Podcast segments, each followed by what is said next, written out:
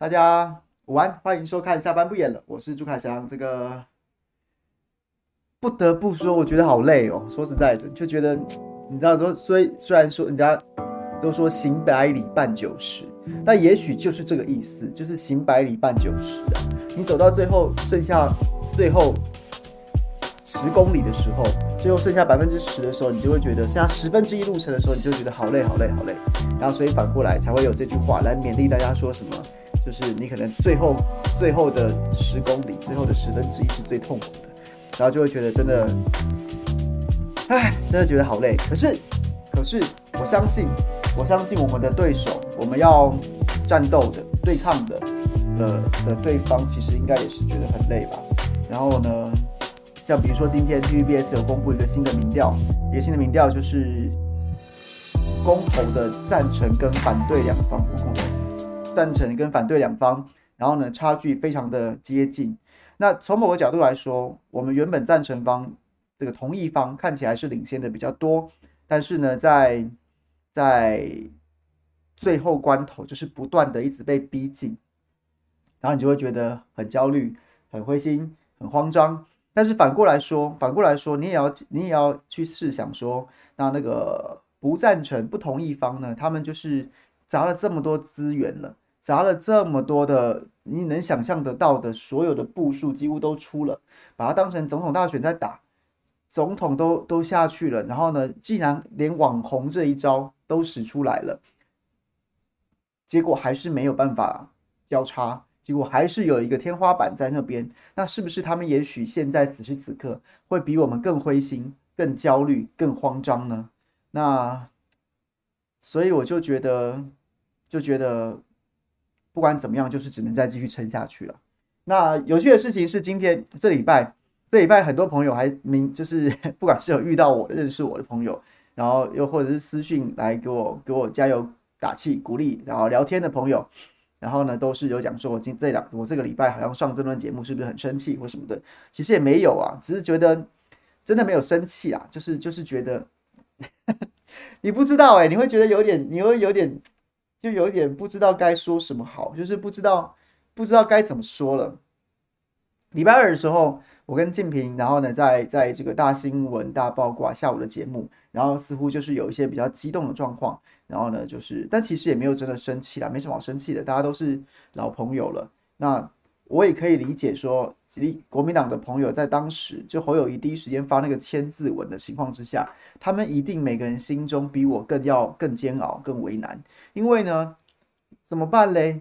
这绝对是一个 非常错误的政治、政治、政治的宣誓。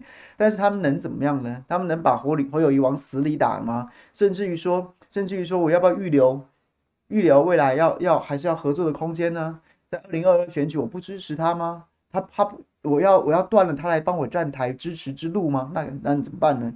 所以我觉得我反而觉得说我自己应该反省一下，我的态度是不是有点咄咄逼人？然后我是不是当下？我觉得千惠是了解我的，所以他第一时间他就丢给我。我本来想说再怎么样也是坐我旁边的苏焕智县长讲，才轮到我讲嘛。那我我就不用做开场这个这个这个坏人。结果没想到千惠就故意先点我。那我我知道我知道他对他他了解我，他知道我对很多事情。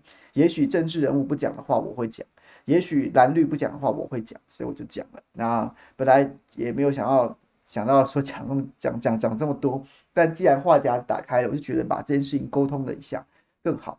为什么呢？因为什么我对公投这件事情很在意？甚至其实聊天室里面很多都老朋友，都老朋友。然后呢，你们其实都知道。都知道我应该从年初的时候，包括那时候还在战王浩宇罢免案，然后呢黄捷罢免案，然后后来这个中间疫情爆发，然后呢后来疫情缓和之后，大家开始讨论很多政治上面的事情的时候，其实，在 Thank you 在罢免陈柏惟的时候，我就一直跟大家讲，相较于罢免陈柏惟，又或者是国民党主席谁当谁不当，我真的在意的是公投啊，因为我觉得公投真的很重要，因为它就是我们我们很哎、我们这些草民真的蛮卑微的。我这样讲啦，你投给你平常那种选举，你啊假设两年一次、四年一次，然后呢每台湾每两年就选举一次，看似非常民主啊，但基本上我们我们你觉得那一张选票那张选票是一个你的你民权的神圣象征，但反过来说，它其实就是一张你你授予一个你其实也可能也素昧平生，你可能也不真的认识他的那个那个所谓政治人物那个代议士那个首长，给他一张空白支票，让他这四年代表我去行使我的权利。他做得好或不好，他他有没有贪污渎职，甚至说他有没有违背政见，他有没有违背他的承诺？老实说，我们投下去之后，我们是没有，我们是拿他没奈何的。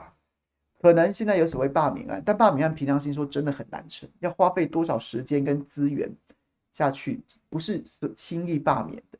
所以政政治人物都想告诉我们说，你每四年行使一次民权，那张票是一个神圣的象征，是你我们我们让自己幻想自己真的是国家主人的一个一个象征。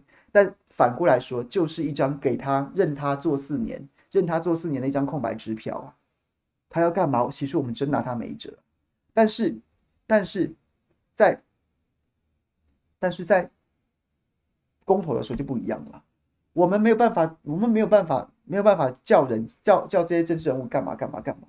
但是公投就让我们有个机会，我们直接决定什么事情应该怎么做，应该怎么做，应该怎么做。所以这件事情就变得非常重要啦。我常常在讲，对公投来说，我就看两件事情。第一件事情就是我们可以针对错误的政策。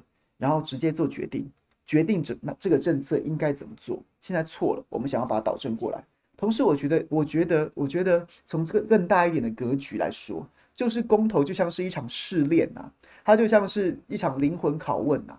每个人到了公投，面对公投这个结果，你都必须要有你自己的立场。你有你自己的立场，你觉你对这件事情的看法是什么？不管你要从科学的角度来讲，不管你要诉诸情绪的情感的。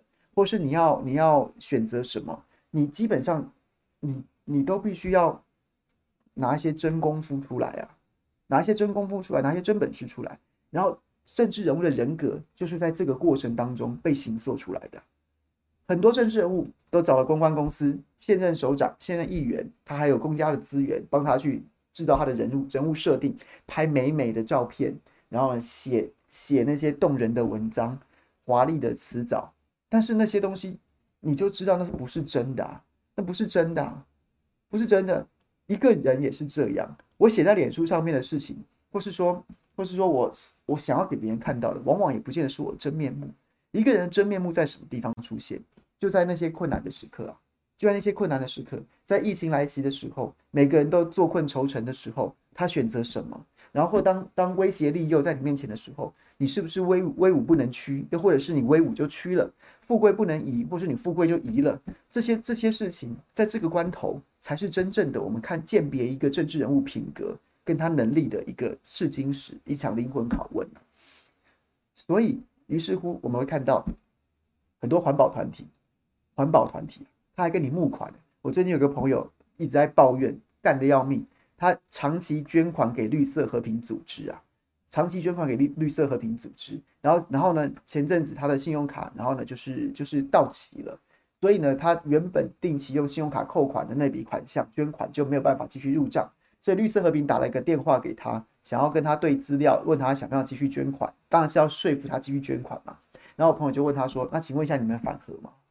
你们反核吗？你们号称号称绿绿色绿色和平，你不应该继续？”你不用核电，你要鼓励碳排放，鼓励火力全开，火力家园吗？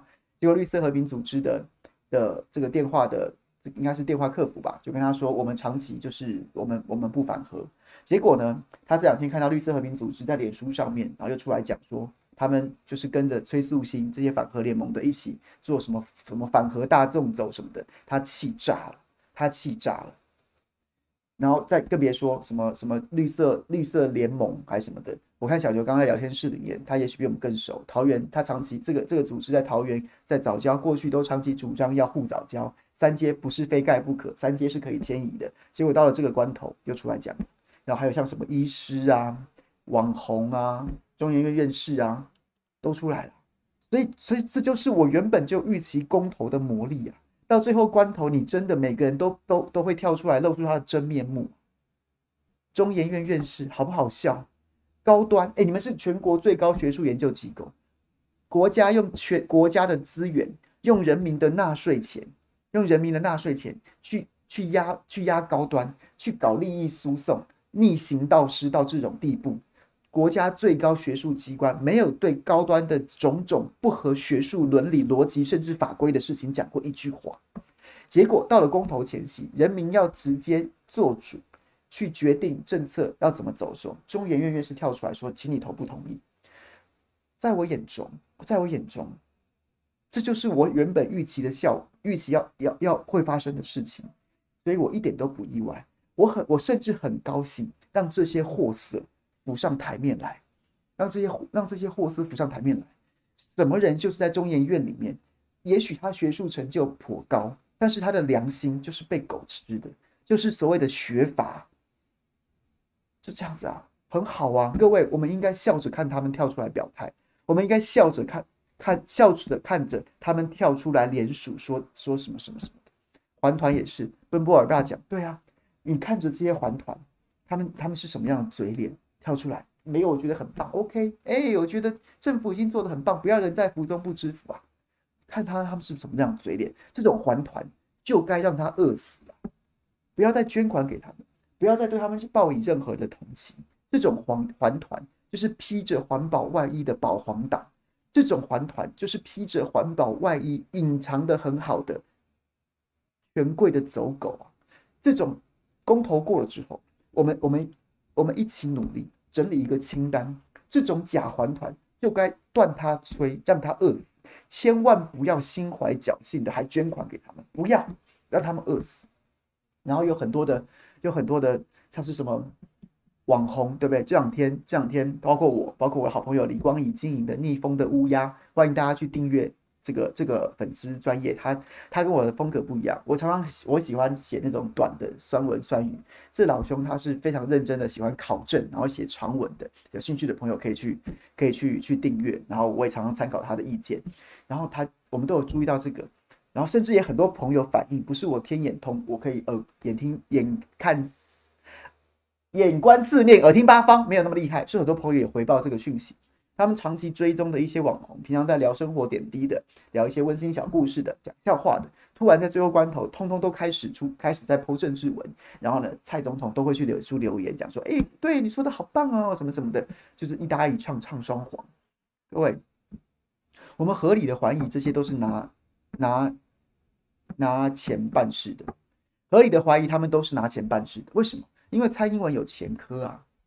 我之前在我早期不演的新闻台的直播里面有写，也有讲到，就是蔡总统在公布他二零二零的竞选经费之后，其实当在其中有发现他汇了一大笔钱，好几千万给帮推跟投石这两家神秘的公司，然后这两家神秘的公司当时的查证就是他们的负责人是人头户，应该说是看起来像是人头户，因为因为他们并没有过去没有政治经验，也不是相关从业人员，然后甚至其中一位负责人。还是我认识的朋友的同学，原本在职棒联盟打工的，在职棒联盟打工，他就是一个爱好爱好运动的，爱好运动的，然后跟政治几乎是素昧平生的，然后呢，他就去当这个总统御用的公关公司的负责人。那你可以回头来讲，这是什么意思？人头啊，他就是人头啊。那这么这么大笔的经费进出，他要干嘛？他要当白手套啊。政府竞选总部不好直接拨钱给特定的网红，或是说特定的意见领袖，叫他们跳出来讲讲讲讲讲什么？因为这样子，人家金流这么直接，人家就知道说你，哎，我网红，我也希望说，哎，我我我帮你讲话，我接你的案子，但我未来还想要继续在这个社会上面办公中立的公知啊，办这个这个对不对？文青啊，我还想要还想要维持一个这样的身段，所以，哎，我可能会有一些疑虑啊，所以怎么办啊？没关系，帮你安排。成立另外一家公关公司，公关公司钱，总统的钱，总统竞选总部的钱汇到公关公司，公关公司再把钱汇给你。所以呢，你未来账面上不管不管是税基资料，又或者是说，又或者是说将来有有什么有什么脉络被找到，哎，没有啊，我从这家公司来的，我从这家公司来，这家公司它不是啊，它是蔡英文的案子吗？我不知道，他只是要我谈一下对对于这个社会议题的看法，他是蔡英文的案子吗？总之就是白手套的玩法，彼此之间。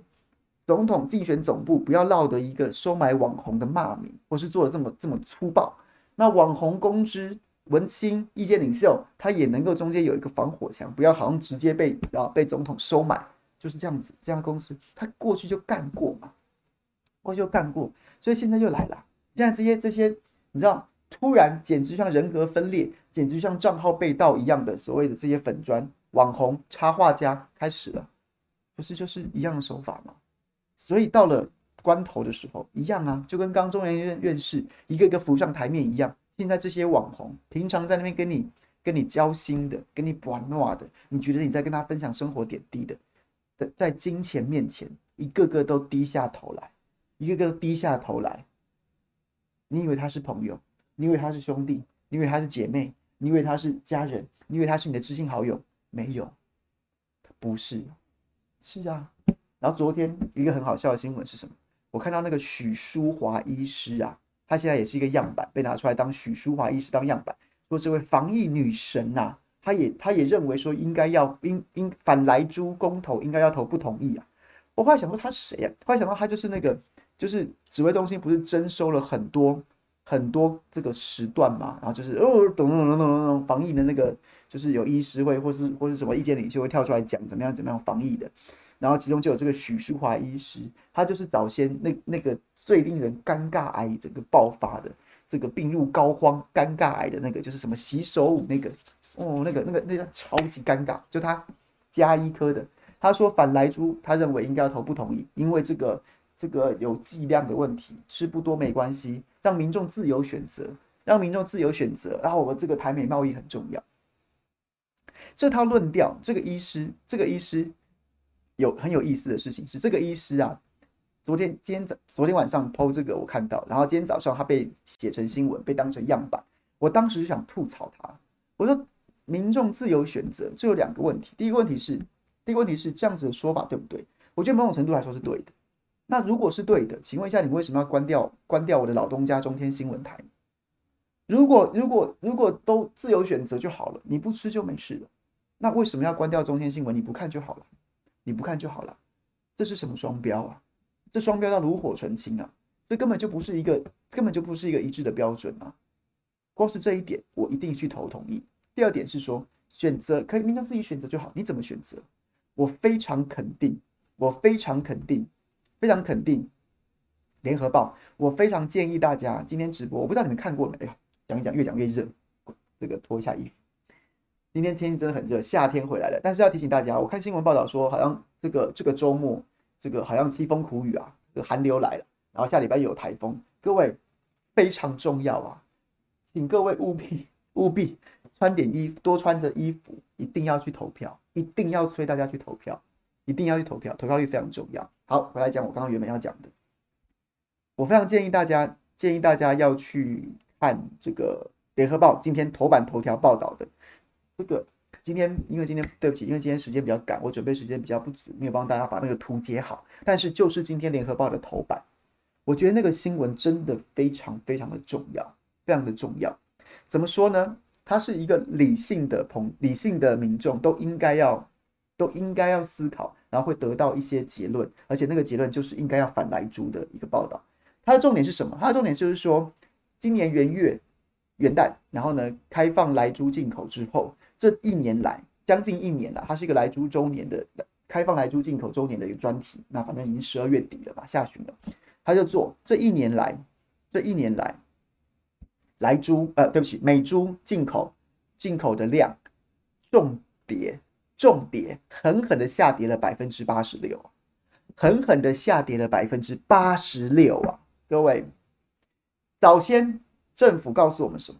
早先政府都告诉我们说什么？没有影响啊，美美台猪根本不受影响啊，美猪照样进口不受影响啊。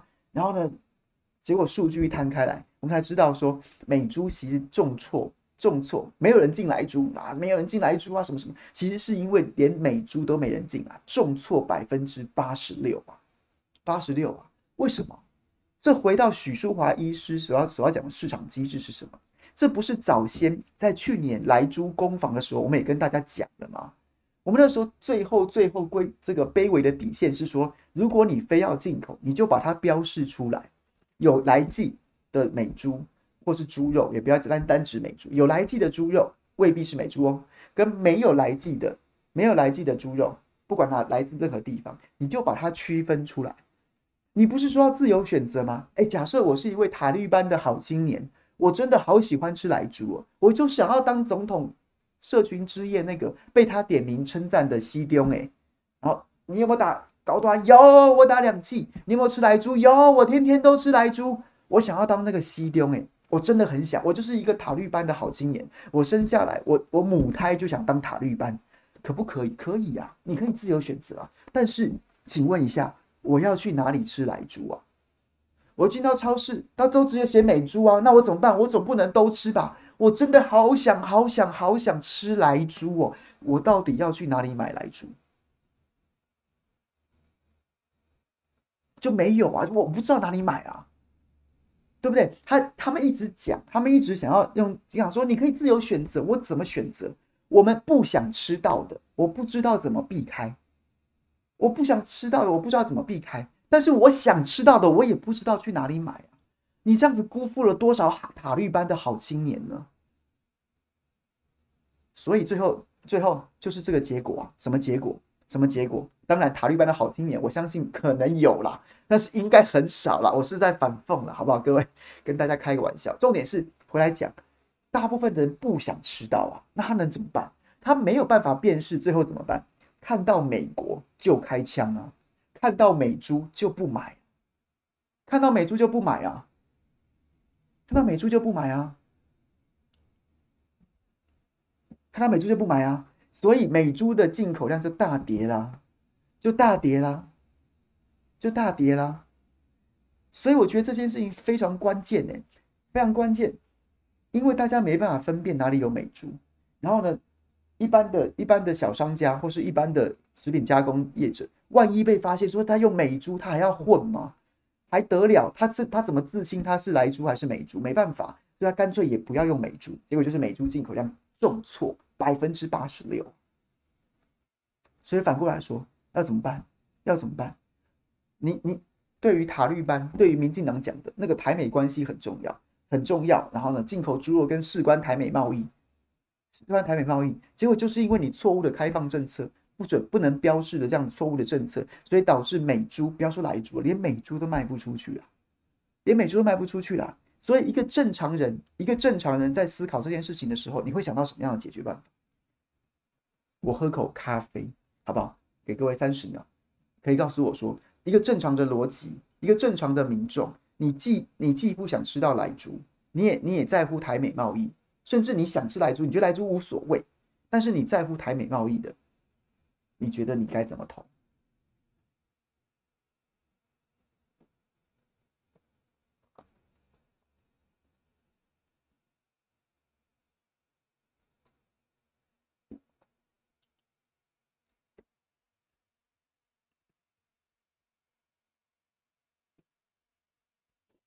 啊，算了，我喝我喝完了，我自己讲好了。你当然该怎么投？你当然应该要投反莱猪啊，反莱猪啊，反莱猪啊！我看到我看到 U 瑞讲说标示，对，我觉得我觉得我觉得一个一个负责任的政府，如果民进党政府还有一点羞耻心，他也许明天的大绝招是，我们即日起修改食安条例，让莱克多巴胺必须被标示。那我觉得莱猪光头就完了。我就觉得这是民进党的大招。如果他是一个有羞耻心的政府，他真的说明天放食安条例，我们提出修法，莱克多巴胺必须被标示，哇，那真的这个公投就瓦解了。但是，但是我想他可能不会这么做，我也未必信任他这么做，你们也可能也不信任。所以反过来说，在现在这个状况之下，你要解决这个状况，然后你要你要你你也很在乎台美关系，那你要怎么办？你就一定要在反莱猪公投投同意呀、那会导致什么结果？如果我们的政府真的真的因为公投通过了，它就禁止了莱克多巴胺含莱克多巴胺的猪肉制品进口，那会导致什么样的状况？那就会让民众重新有机会建立起消费信心，因为我会知道现在禁止了，不管从哪个国家来的猪肉，因为禁止了，所以它都不会含有莱克多巴胺的。Suppose 啊。当然有不孝商人，我们另当别论。就是就是，好了，你禁掉莱克多巴胺了，那我就可以相对的放心去吃美国猪肉了，加拿大猪肉啦，各国的猪肉我都相信，因为至少不管它哪一国来的，我我我现在可能看到出产地哦，美国，我靠，美国可能是莱猪啊，不吃。尽管你的猪肉仪表板说没有，但我不相信。我看到美国不吃，但是未来你也不用猪肉仪表板了。来剂禁止进口之后，我看到美国，嗯，反正大家都没有啊，反正都不准进口了，那我就回吃。只有这样，你才能挽回美猪的消费信心啊。所以，你真的在乎台美关系，你对来剂莱克多巴胺不置可否也没关系。你甚至不用坚决反对，那你要怎么做？你也要去投同意票，同意禁止反来猪救美猪，反来猪救美猪。各位，这个逻辑大家可以理解吗？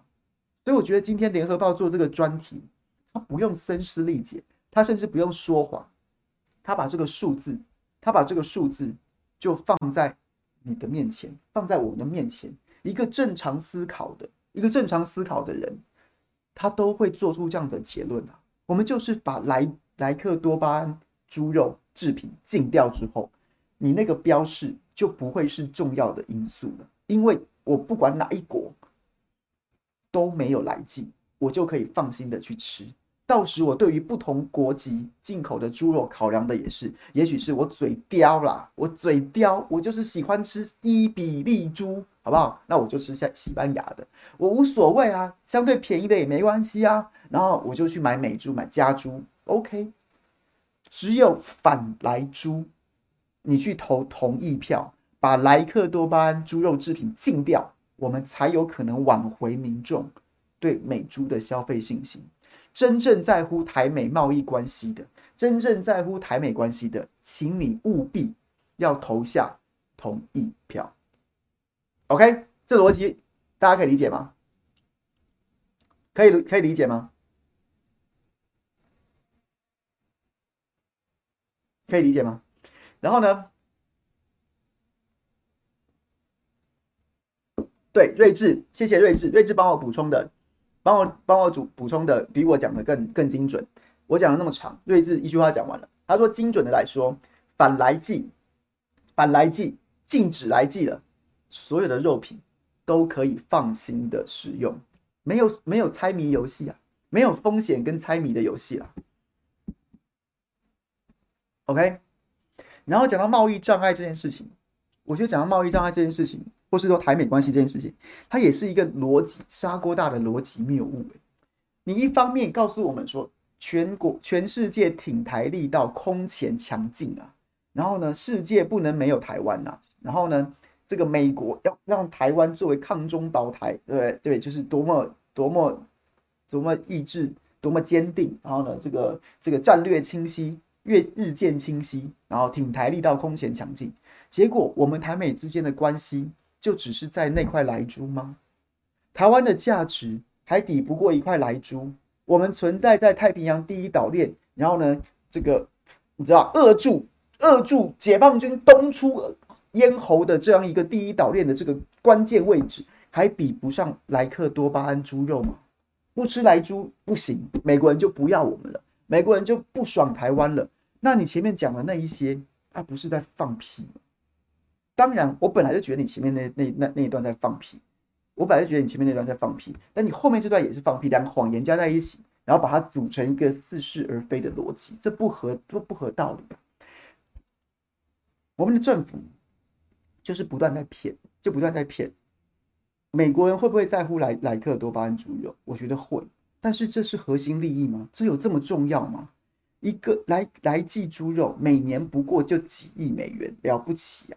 猪肉啊，还不装不是来猪啊，整个美猪每年不过就几亿，顶多了几哦，对不起，我讲错了，几亿台币啊，几亿台币啊，顶多十来亿啊台币这样子的一个一个一个市场，这样子的一个市场，你合四你合四一个就是一百亿美元呐、啊，核四就是一百亿美元呐、我都觉得，如果你觉得贸易贸易障碍贸易障碍就是用来谈判的、那我那我们就不要是来猪，但是我。我确定每年向你美国采购核能、采购核能相关设备，这个这个商机难道没有比莱克多巴胺猪肉多很多吗？是啊，但是哎，好像也很难成真。为什么？因为我们可能跟美国输成是已经买了天然气了，就是美国有可能很多势力团体，所以当年，当年对不对？这个煤炭业老板娘克拉夫特，对不对？他可能是搞石化的啊，搞什么的，然后煤炭的啊，所以他可能从台湾这边吃到分到的那块肉是天然气，是煤矿的采购。然后呢，美国的那个什么那个去年来的那个卫生部长，前里来药厂的这个高阶主管，然后后来当卫生部长，然后来台湾说什么谈防疫，我谈你个鸟蛋！胡说八道，他根本就没有什么东西都没有，连疫苗也不给我们，什么资讯也没有什么分享。然后陈时中还要那边跪舔，切什么备忘录。结果后来呢？后来呢？非要把莱猪进口台湾，就是他。所以他分到的那一块肉是莱克多巴胺猪肉，所以这彼此不能啊。现在大家分道扬镳，川普政府，川普政府已经这个酒店关门之后打烊了，人走茶凉了。各自就固守自己的核心利益，我们分别答应了这些人，现在每这些人全部都要来挑战，来来跟你讨债，所以他不能够互相交换，所以我们变成卡在这边。我们既不能既不能把核四重启，核四重启，请问一下，我天然气是不是要少买了？我天然气是不是要少买了？那你答应我的那块肉嘞？你谁我就是要吃到这么大口啊？谁谁谁让你给我啊叫我少吃两口啊？然后呢，莱猪，我当时分到就莱猪啊。现在美国人自己不用，那我礼来药厂生产的莱克多巴给谁用啊？我一定要还是要有来剂市场啊，还是要有莱猪市场啊？你台湾给我开放啊，不然我莱克多巴卖给哪卖给哪些养猪户啊？要有市场才有人愿意养养莱猪，那我的药才卖得出去啊！你给我开放啊！然后他们彼此又没有办法互相协调，所以不然各位回头讲，很多人在讲这件事情，讲这件事情说，哎啊那个猪肉。其实美国自己生产的莱猪已经很少，两成左右啊，他干嘛非要卖我们莱猪啊？而、我们就把盒子开起来，你光是那个燃料棒，每年的零件，每年的零件，每年的那些什么什么保养维修三不五时，还有顾问，还有这些所有的这些经费，对不对？甚至在台湾搞不好，哎，真的要干核武啊，我们核一除役啦，核二也快除役啦，那剩下核三，核三也快除役啦。核四搞不好不够，盖个核五，那可是几百亿美元呐，起码核四三千亿，对不对？美美国人对不对？再盖再起码一百亿、两百亿，对不对？盖新的核电厂，这笔商机，这笔商机，难道还比不过那个莱猪吗？哎，但是这犯了一个一犯犯了一个盲点，就是在于，不管是天然气的采购，还有莱猪的进口，都是在川普政府。就已经谈下来了，我们就答应人家了。所以呢，我们眼中思考的美国是一个整体。哇，你这个核四，你核四、核五，未来核六、核电的，这都是动辄动辄数百上千亿的这样子的钱。你这个几十亿的来猪，十几亿的猪肉，那这个这算什么？我用这个跟你换，这不行吗？结果我们犯了这个盲点，就是我们把美国视为一个整体，殊不知川普政府已经已经分道扬镳了。你答应石化业者的，那你要你去履行承诺，那是你答应人家这一块的，跟这一块你答应人家莱猪进口，答应人家里来料厂，对阿扎尔，谢谢谢谢，刚刚朋友帮我补充。阿扎尔的，你要去兑现的，他们两个互相可没有在协调的，所以就变成这样子，我们开了太多的支票给人家，现在一一兑现，就变成大家卡在这边，所以所以有是不是有很多朋友走到今天？很多人都会觉得说，到底在坚持什么？我们到底在盯什么？某种程度就是这样啊，都卡死了。你个别答应啊，那你能怎么办呢？你能怎么办？然后 CPTPP 更是一个笑话，更是一个笑话。各位，我之前在直播也讲过，去年，去年。莱猪开放第一时间，王美花跟我们讲是什么？自由时报放出来的消息是什么？是说啊，哦，这是台美经贸对话要重启啦，台美要重新经贸对话要重启了。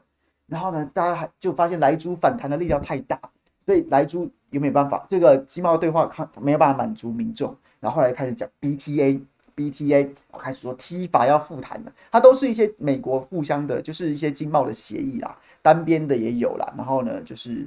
双边的那时候好像没有，因为川普政府公开的讲说他不谈不谈不谈这个多边的协议，所以一开始是台美经贸对话，另外再来说是 T 法要复谈，然后再来说是说是这个 BTA，哎，有机会要谈判谈判喽，FTA，但川普政内把所有 FTA 改名叫 BTA 嘛，好，BTA 要谈喽，结果反弹的力道一直很大，所以经济部也不敢再继续讲这些五四三的，然后开始有什么负面表列，说什么会伤害台美关系啊，然后美国挺台空前的强劲啊，所以我们一定要投桃报李啊，什么讲这些有的没的。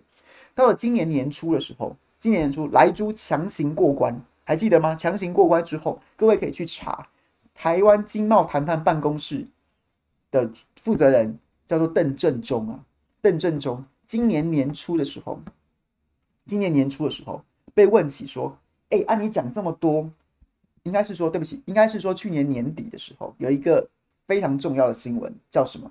叫做 RCEP，RCEP。就是以中国大陆为主主导的这个区域经贸整合，然后 RCEP 谈好了，原本东协再加上最关键最关键的中日韩三国加入这个 RCEP，这个 RCEP 之后呢，然后起然后起了一大讨论。那时候民进党政府被改被屌啊，说啊你是吃屎长大的啊，你讲了那么多年，那请问一下我们的区域经贸整合在哪里？你说中国大陆 RCEP 你主导的 RCEP 加不进去，那请问一下，美国当时奥巴马政府任内搞 CPTPP，美国自己退出不完的，变成日本主导，那请问一下，我们要加入了没有？啊，你不是说美国跟我们超好，你不是说日本超挺我们？那请问一下，R CPTPP 对不对？RCEP 原本在马政府时期是 RCEP CPTPP 双轨进行，结果民进党上任之后，RCEP 中国大陆主导是不用想了，那 CPTPP 呢？你说 RCEP 没有那么重要，CPTPP 门槛更高、更优质，那请问你加入了没有？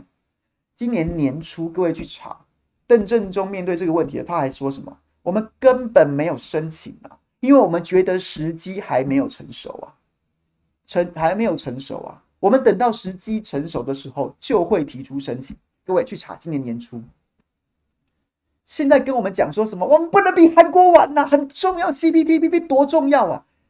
奇怪。我们今年元旦，我们今年元旦就已经开放莱猪了。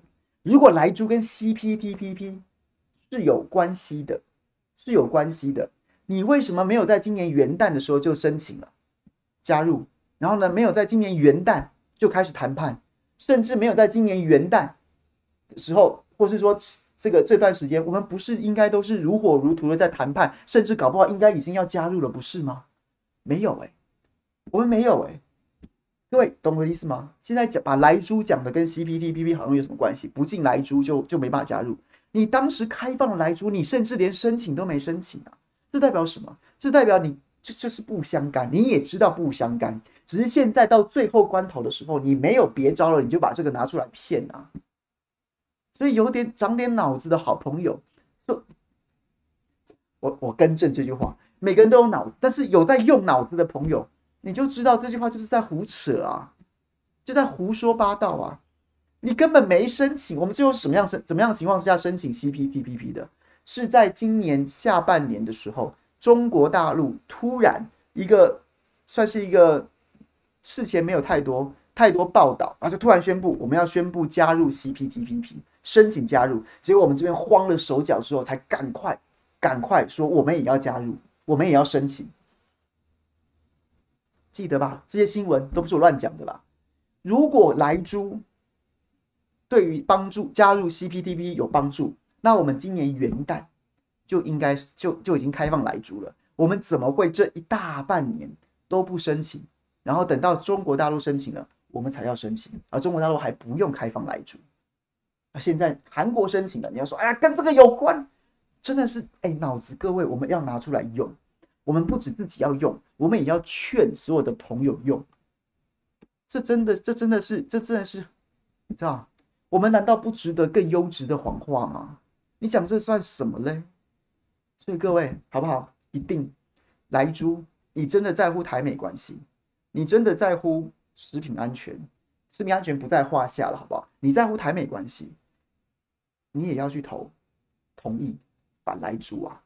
然后最重要、最重要是，现在每一票、每一票都有一个附加价值是什么？附加价值就是我们必须让这些政客停止说谎。你真的说谎说到一个已经夸张的地步了。我们我们没有办法对他们进行任何道道德劝说，也没办法把他抓去关三天，也没办法罚款，也没办法把他移送社维法，什么都没办法，因为都是他们的人。那我们能做的是什么？我们能做的只是他们在台上。已经卖力演出到这种状况，他在台上已经卖力演出到这种状况，说谎已经说到舌头都不会打结，鼻子也没有不会变长，已经有抗体了。有一个说谎天，把说谎这件事情已经你知道，已经成为他的 DNA 了，不会有任何不良反应的时候，那你能怎么办？那你只能用选票，你只能用选票投下同意票，狠狠的打他们的脸，让他们让他们稍微被泼一盆冷水之后，也许午夜梦回的时候，他会稍微用他脑子思考，他会。生成那么一点点的羞耻心，从他的背脊梁上来。我过去几个月在干嘛？我讲这么多谎话，讲到我自己都信了，啊，民众还是不买单，那代表这条路是不是已经死了？这这个路线是不是已经走不通了？于是他会开始反思。我们也不用指望他一夕之间幡然悔悟，但是呢，他发现说谎这句话，这是在这条路线骗不到票的时候。他至少不会再继续往这条路一直走下去，他可能会开始思考，可能要不要思考更糟糕的、更恶心、更烂的策略？哎，有可能。但是起码我们把这条路先堵住，我们就可以不用看到这么多丧心病狂的的说谎的演出啊！我们要让他们知道说谎没用，讲这么多谎言没用，民众不买单。我们就会有这么一丝丝的可能性，丝丝的可能性，让他们不要再继续这样说谎下去，让接下来的其他的政客、新生代的政客开始思考，不能再靠用骗的，骗不到了。OK，我觉得这件事情非常重要。四个公投议题都是这样，四个公投议题都是这样的，这就是我讲的，我没有在跟你讲蓝绿的。这是是非对错跟真假之争啊！我们必须要必须要投事实，必须要投科学，必须要投对的、对的、对的事情，而要投而而要让这些说谎的人得到教训，让那些反智的言论、迷信必须被停止在这里。这就是公投的重要性。然后呢？对，我今天跟伟山同台，我觉得他你知道瘦了变漂亮，可是就是我觉得水准真的有不高诶。他讲的全部都是全部都是中央厨房的那一套，什么核四会爆炸，核废料无法处理，核核辐核辐射会造会致癌，然后呢，然后再就是刚刚什么贸易啊，然后来记是可以接受的，然后呢，我们二零一二年这个 Codex 通过法典之后就不反了，我我都觉得我们聊天室里面的朋友每一个人。我 cue 你们，你们都可以把每一他刚刚讲的每一段话，全部全部都打枪啊，全部都打枪，都可以引经据典，都可以找出典故来，都可以把事实跟脉络都说得很清楚来打枪。但是呢，就是他们还是继续这样讲，那怎么办呢？我们只能告诉他们，我们只能用选票告诉他们，看告诉他们说，不可以这样，这样子没有用。然后回来讲一下侯友谊好了，我觉得。我觉得，我今天给他在表示肯定，他今天坚定的讲说反对莱克多巴胺猪肉进口。好，我觉得给他肯定。那我觉得，其实我也没有要针对他，我骂他，我骂他不是为了毁掉他，我骂他是因为我觉得他应他可以表现得更好。我骂他是因为我觉得我们值得更好的政治人物啊。我骂他是因为觉得我们还对他也许还有一点期待啊。当然，也许有朋友有不同的意见，只是我觉得，我觉得不分蓝绿啊。我刚刚讲，我希望这些民进党的政治人物不要再说谎。反过来，我希望，我希望民蓝营的国民党的政治人物更有勇气跟担当去对抗这些不公不义啊。为什么是为什么是这些这些人在说谎，然后你们却无动于衷呢？为什么他用一些为用一些完全不是事实的话在糊弄百姓，你你却没有为真相跟真话战斗的勇气呢？为什么民进党用一些毫无毫无根据、没有下限或是捕风捉影的那些指控去攻击国民党的时候，你身为一个国民党的从政党员，你你甚至不愿意为你的党出来讲几句公道话呢？为什么呢？然后我身为一个新北，哎，对，我在他留言，然后人也有人来讲说什么，他可以不表不表态啊，你有什么好问他的？为什么要非要问他？然后结果我就就回他说，回这样子的朋友讲说，讲说。讲说，我是一个新北市新店区的市民，我今年已经被无预警停电了三次，我想问问看我的市长，他他说他心中想的是安居乐业，是岁月静好。我想问他说，我们要怎么解决缺电的问题？我也想安居乐业，我也想岁月静好。我也希望我五月份回到家的时候，我可以立刻洗个澡、吹冷气，不用在黑暗当中摸黑吃饭，然后还要得去去去院子中庭里面乘凉。但其实五月的时候，院子里面也没有多凉。这难道不是岁月静好的一部分？这那更别说那些小商家的商业损失，这难道不是安居乐业的要件之一吗？这些事情频繁发生的时候，我想请问一下我的市长，他要如何？他他有什么主张？他打算怎么做？然后让我们岁月静好呢？这不是一个很合理的、很合理的要求吗？这不是一个很合理的要求吗？所以我就是觉得，希望侯友宜能够想清楚这件事情。然后我也这段期间，我也看到很多我的前辈，我就不讲名字了。然后有 po 文的，然后有上节目讲的，说侯友宜这样子是瞄准中间选民，然后很多中间选民厌恶蓝绿。我我其实不能理解这样的说法，欸，我对我对我对中间选民，很多人觉得我深蓝或什么的。但其实我对中间选民的理解，也许我错，好吧？我对我，但我对中间选民的理解是，就是因为中间选民不是蓝，不是绿，不会看到看到那个绿色的台湾民进党党旗，或者是看到那个车轮牌国民党党徽，然后又或者是说看到自由，看到时代力量，看到民众党就直接投票。他们不是因为这样子简单的理由投票，所以他们对于每个政治事件公投的题目，他们更需要更充分的资讯，更丰富的。辩证更确实的讨论，还有更更细致的分析，他们需要这样，所以他们需要这样。所以呢，一个负责任的政治人物，一个政党或任何的的游说团体或任何的民间社团啊什么的，总之你在公投上面，在公投上面，你未来不管在言论市场上面或在在任何市场上面，你想要维维持你的影响力，你就必须要加倍努力的。对中间选民告诉他们说，我的立场是什么，你可以相信我。所以我不能理解说，为什么会有很多评论认为说，不吭声是在诉求中间选民，一定是你必须要，应该是说，我觉得对要号召中间选民的方式是，假设啦，你的你对蓝绿这种相对简单的论述对决啦，信任投票啦，看中保台啦。中国并吞啦，这种这种相对简单粗暴反制的言论，你有意见？那你要诉求中间选民，就是你更认真的准备资料，然后更更努力的去把它的脉络理得非常清楚，然后更加的去去磨练，然后你的论述的方式，然后你最终是端出一个超有说服力的说法。所以是应该是你说的很好。才是号召中间选民，而不是什么都不说可以号召中间选民啊！我不懂，我不晓得，我想请教各位，不是这样子吗？不是这样子吗？然后最后，对，就是大家可以理解嘛？我都觉得，连我们做在网络上面直播，都会觉得说，我们不要说竞争啦，只是就是说，各位承蒙各位看得起，还来听我讲，那我就只能想着说，我想要。讲得更好，我不想要当那个看着党徽骂或看着党徽护航的人，我还得做很多功课，然后一直反复的在脑中去思考，说我讲这个有没有道理？那怎么政治人物不用呢？我是我我没有要求各位的选票，我甚至对各位无所求。诶，你们今天诶，没有啦，其实我非常热爱热爱大家，也很也很珍惜我们相处的原地。我只是说我甚至没有要各位投我一票，或是要跟各位从各位口口袋里面掏钱呢，我没有诶。我没有一直叫哎、欸，快点抖我，快点抖！当然你们支持我，我是很高兴哈。对，我没有这样子，我都我都觉得说这件事情很必要。他怎么会希望要民众投票给他，要支持他的人，却可以在很多事情上面没有立场？这我不懂啊。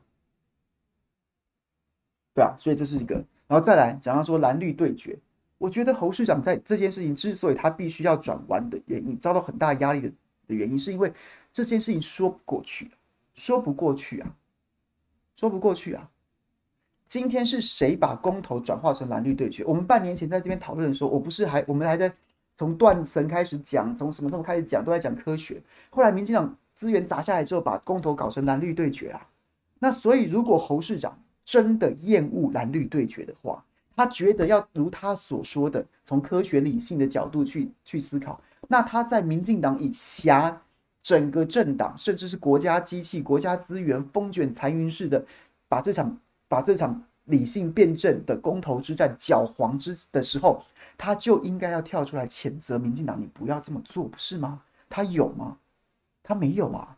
所以你你说我、哦、我不想要蓝绿对立，可是问题是现在是绿的在斗蓝的，你就算不要说蓝绿好了，现在是绿的。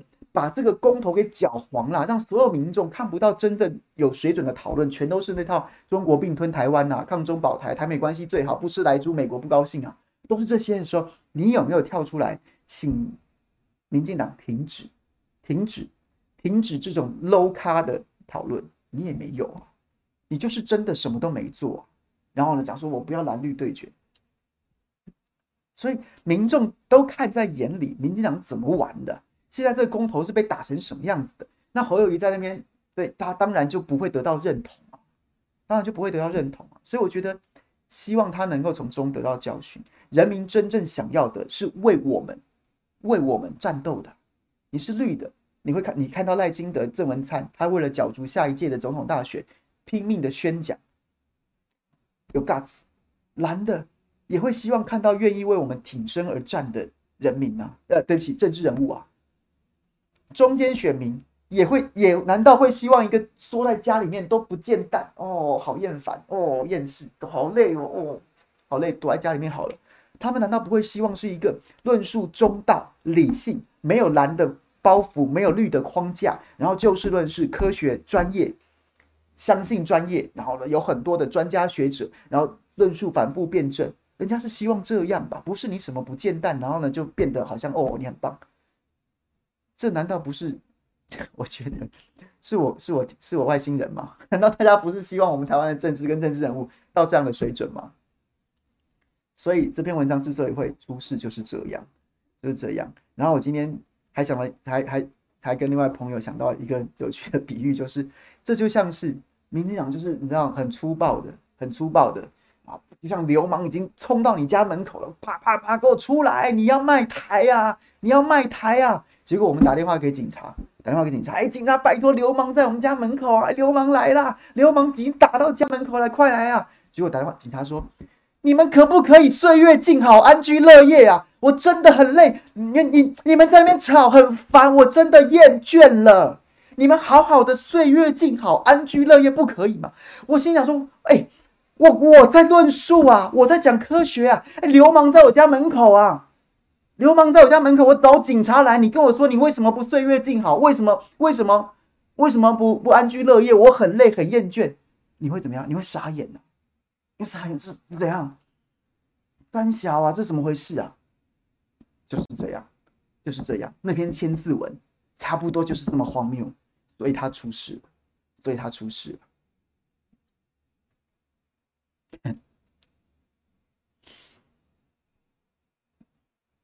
但是今天，今天我想其他的我不管，他来猪先先开一口。我想我我我真的很期待他明天可以做的更多，至少有呼吁大家踊跃去投票，把投票率催出来。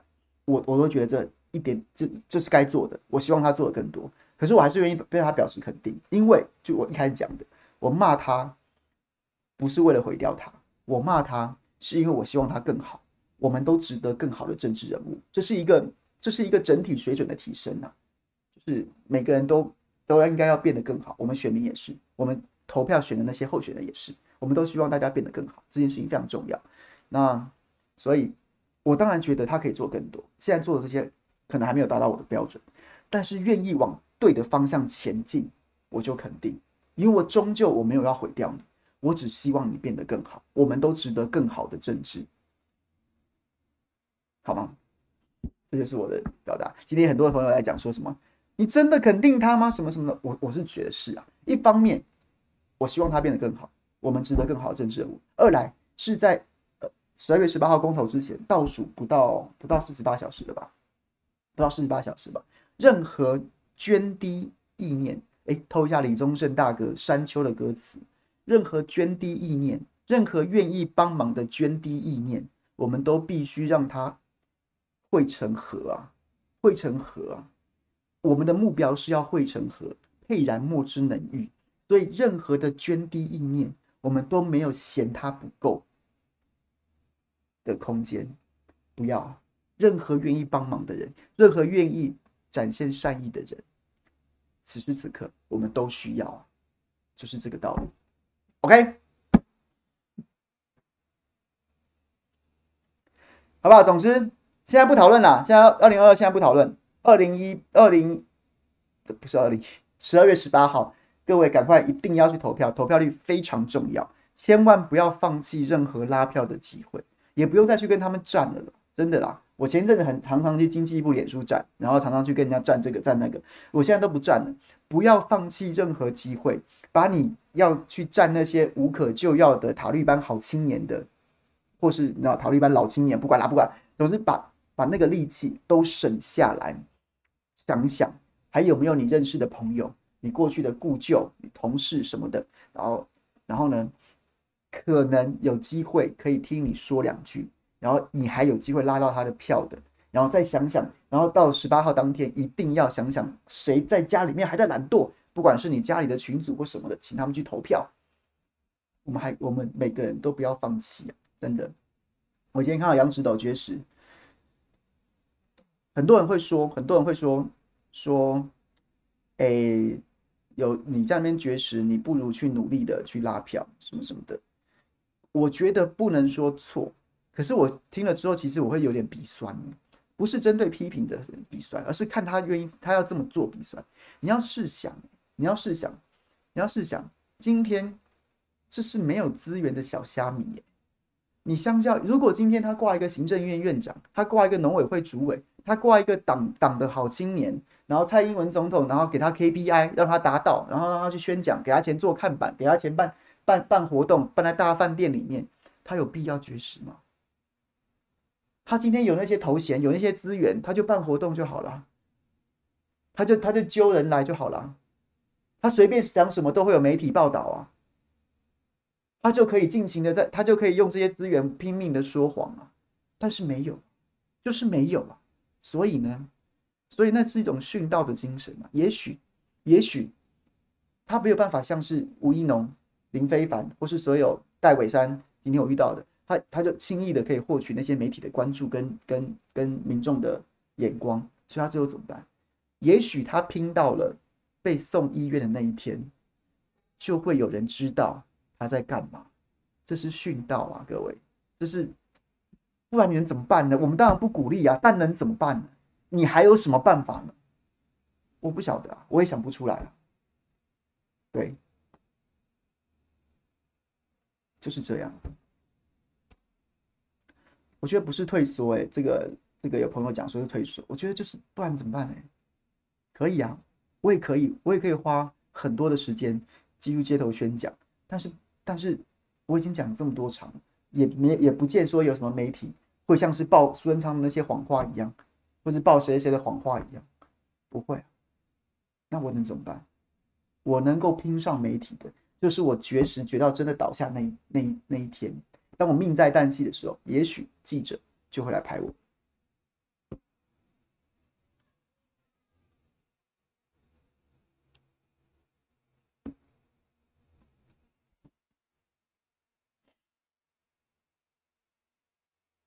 好了，讲完了，今天讲完了。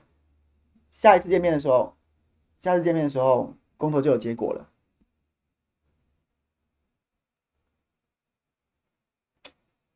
怎么讲都不对哈，现在怎么讲都不对。当然希望结果如我们所愿，那就算结果不如我们所愿，也也没有，也没有，也不是，也不是就就就翘着二郎腿没事啦，就这样子啦。我们都在这场，我们也许自己没有感觉。但我们都透过这一场公投之战，我们每个人都多少会有一点长进。我们、我们、我们可能变得更、更能够论述比较复杂的公共政策。我们也许学会了、学会了怎么样跟别人分享、分享复杂的公共政策啊，或者是说，甚至于说，你说你在这场公投之战当中，你看清了某些人的的真面目，我都觉得那是进步啊。那。那怎么办呢？那就就就就就就继续战斗吧。但至少到目前为止，九局下半，好不好？继续，没有最后一个出局数之前，比赛都还没结束，那就全力拼吧。我相信回到最先讲的，有很多朋友后来才加进来，我相信这是这是这样的概念呢。我们从原本的大幅领先，同意票大幅领先，到现在被缩得很近了，甚至有被逆转的，我们很慌，我们很焦虑，我们很紧张。对，确实，那坚持下去。反过来说，我们的对手已经做到这种地步了，已经做到这种地步了，他还是没有翻盘呐、他还是没翻盘呐、那他不是更慌？他不是更焦虑？他不是更累？最后一口气。就是在拼这个意志力啊，OK，尽量去拉票、催票，好吧？谢谢大家，今天就今天就到这边啦。希望下一次见面的时候，我们都能够开心的庆功。那如果下一如果四个公投都过，下一次见面的时候，我们来想一些什么游戏来玩，好吧？因为毕竟，好吧，我觉得辛苦了大半年，开心个开心个一次直播是应该。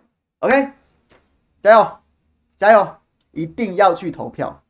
一定要去投票，千万不要放弃拉票。OK，拜拜。